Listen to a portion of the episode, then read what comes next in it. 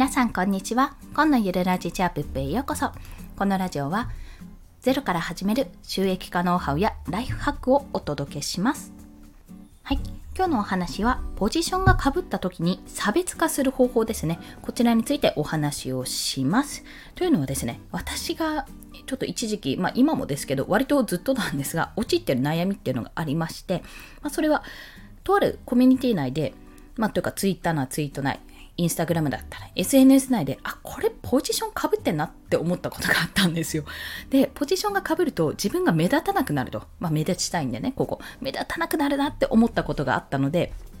それについてめちゃめちゃどうやって尖らしていったらいいかってことに悩んだ時期があります。まあそんなお話。あと、どうやって自分をこう磨いて出していったらいいのかがわからなかったっていう時があったので、もしね、こんなようなお悩みを持たれている方、またポジションの差別化をしたいとか、発信してるけど内容がかぶっていてどうしたらいいかわからないっていう方がいらっしゃら、ぜひ聞いていただければと思います。まあ、まだまだ絶賛試し中なので、試行錯誤中なので、一応成功体験も交えてお話をしますね。で、今回、この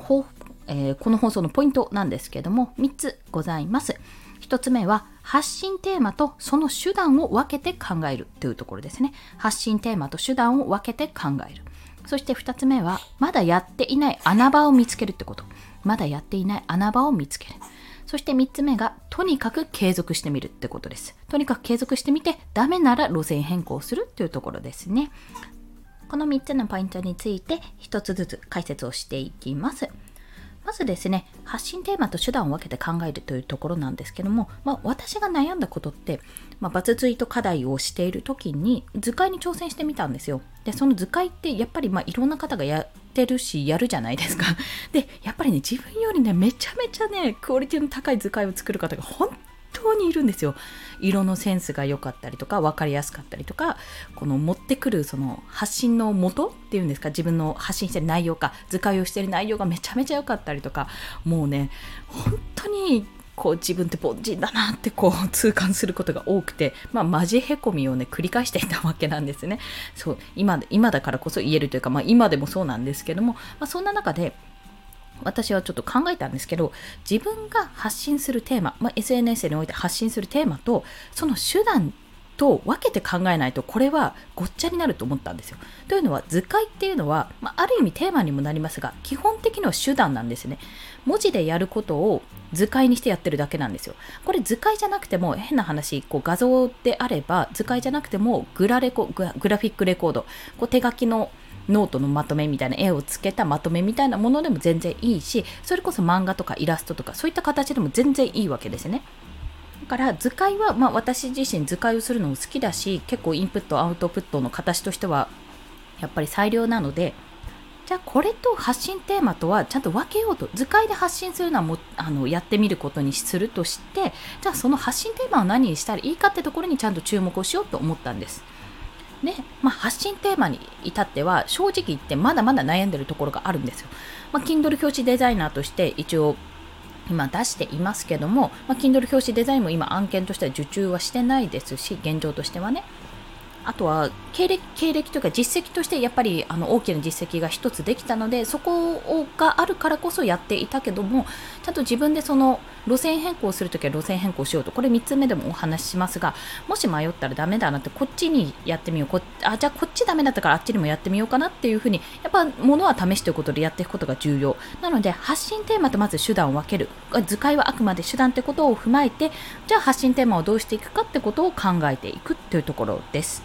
そして2つ目がまだやっていない穴場を見つけるというところ。なのでこれは図解をしている、えーと、手段としては図解を使ってやっぱりバズを発生させている方がたくさんいる中でじゃあこの人たちがやってない穴場この人たちに求められていることとは別にこっちの方向だったら求められるかもっていうところを探そうという形になったんです。これね、面白いというか、皆さんどうかわからないんですけども、まあ、会社でも組織でも何でもいいんです。複数にいる中で、まあ、極論ねどうやったら自分が目立つかって考えるわけですよ。でやっぱりライター例えばライターグループがいるとしたらライターグループの中でもやっぱすっごいライターさんっているわけですよ。ゾロゾロゾロゾロと。でこの中で自分は入れないなって。あどう考えても実績は少ないし書けるものもないし文章力スキルとしても未熟だしじゃあどうしたらいいんだって思った時にやっぱジャンルですよねそこで差別化するとしたら。ジャンルとかあとはまあ、他にも差別化するとかいろいろあるんですけども例えば別のスキルと掛け合わせるとかライター×動画編集とかねすごくキャッチーなコピーライティングができるとかそういったデザインと一緒にライターとやるとかね文章とデザインを合わせるとかそんな形でいろんなやり方があるんですよ。差別化できるとこ。で私はそのコミュニティ内では自分が図解をやってみたけどやっぱりパッとしなかった時で他の方がどんどんどんどんバズを発生させてる時じゃあどうしたらいいかって思ったところ図解のテイストに関してはもうこれは一貫してやろうと思ったんです。そこはもうかぶっってかぶってるかもしれないけどかぶるかもしれないけど下手にそこを動かすよりは自分なんだろうなあれゴシック体かな？あのゴシックゴシックなんですけどちょっと太めのゴシックを使うのが好きなのでもうそれをメインにしてやっていこうってことを決めたんですよ。で穴場としてはここはまだまだ実を言うと考えているとこなんですけどもやっていないところをとにかく見つけて自分の場合だったらデザインに関する話とか誰かその自分よりも全然もう実績のある方とかのツイートを見てあじゃあこれを図解してみようとか例えばあの最近やった方で初芝さんかなライ,、えー、ライターじゃないマーケデイトラのマーケティング責任者の初芝さんって方のスタンド FM がめちゃめちゃあのフリーランスの方にとっては有益な話だと思うんですけどもその初芝さんのスタイフの内容を図解にするとか自分が日々得た知識で、まあ、興味のある内容で聞いてみたところめちゃめちゃ有益でこれ図解にしたらめっちゃいいだろうなって届くだろうなと思うことを中心にやってるんですね。でそこからまたさらに穴場を見つけて自分ができることっていう自分のできるテーマ発信できるテーマは何だろうそしていろんな人に届けられていろんな人があこれいいなって思えるテーマは何だろうってことをどんどん抽出していっいくというようなイメージです。そして最後がとにかく継続してみるってことですね。ダメなら路線変更。これはね本当に重要でまず1回やそこらじゃ分かりません、うん、バズるかどうかは。1回やそこらじゃ分からない。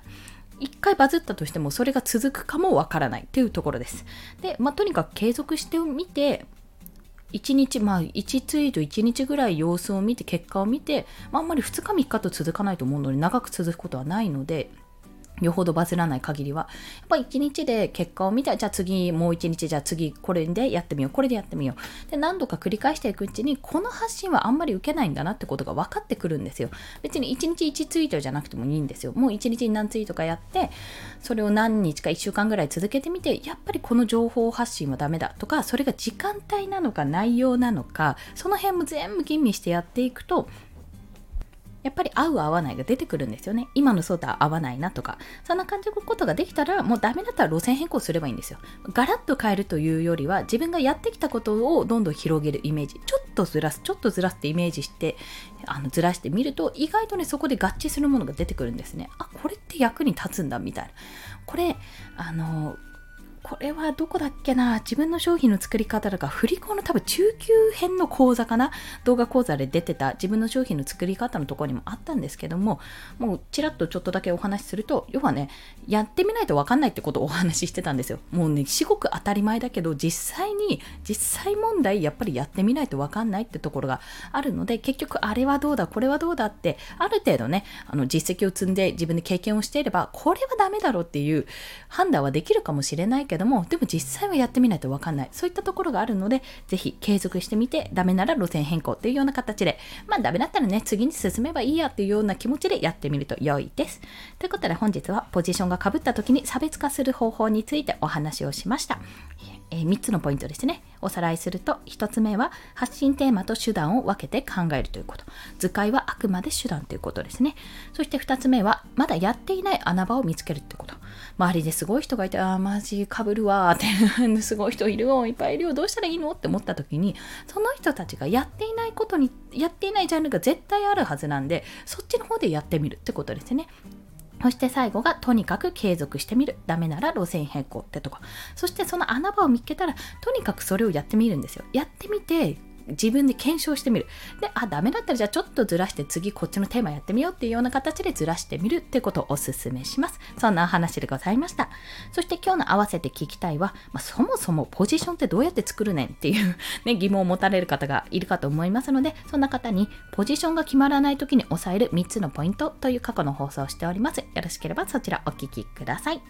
ということで、本日もお聴きくださりありがとうございました。この放送、いいねと思われた方、ハートボタンもしくはレビューなど書いていただけると嬉しいです。また、スタンド FM では1日3放送しております。フォローしていただけると通知が朝昼晩と飛びますので、よろしければフォローもお願いいたします。ということで、本日もコツコツ皆さん頑張っていきましょう。コンでした。では、また。